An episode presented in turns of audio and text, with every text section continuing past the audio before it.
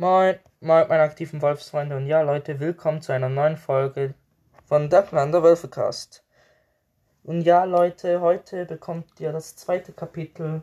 Wird sagen, fangen wir an. Es war Tag geworden und Akira und die Welpen lagen zusammengerollt am moosbewachsenen Boden der Höhle. Akira war die erste, die wach war. Sie dachte an die vergangene Zeit.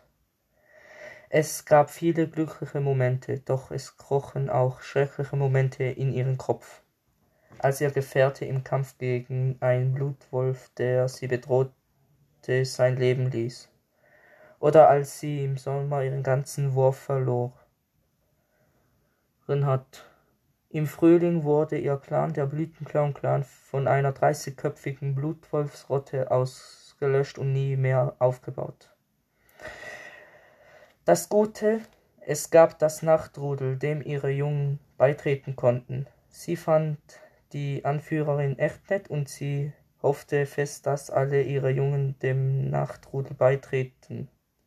Zwei Jahre später. Die Jungen sind jetzt Jungwölfe und sind fleißig beim Jagen dabei. Ja, Leute, das war's auch schon mit dem zweiten Kapitel. Ist ein echt kurzes Kapitel, aber ja, Leute, Nächste Woche kommt wieder eine Faktenfolge raus. Also ja. Und übernächstes Wochenende kommt äh, ein neues Kapitel raus. Ja, hoffentlich hat euch dieses kurze Kapitel gefallen. Hört weiterhin meinen Podcast, würde mich echt freuen. Und ja, macht's gut. Euer Clan der Wölfecast und ja, ciao, ciao.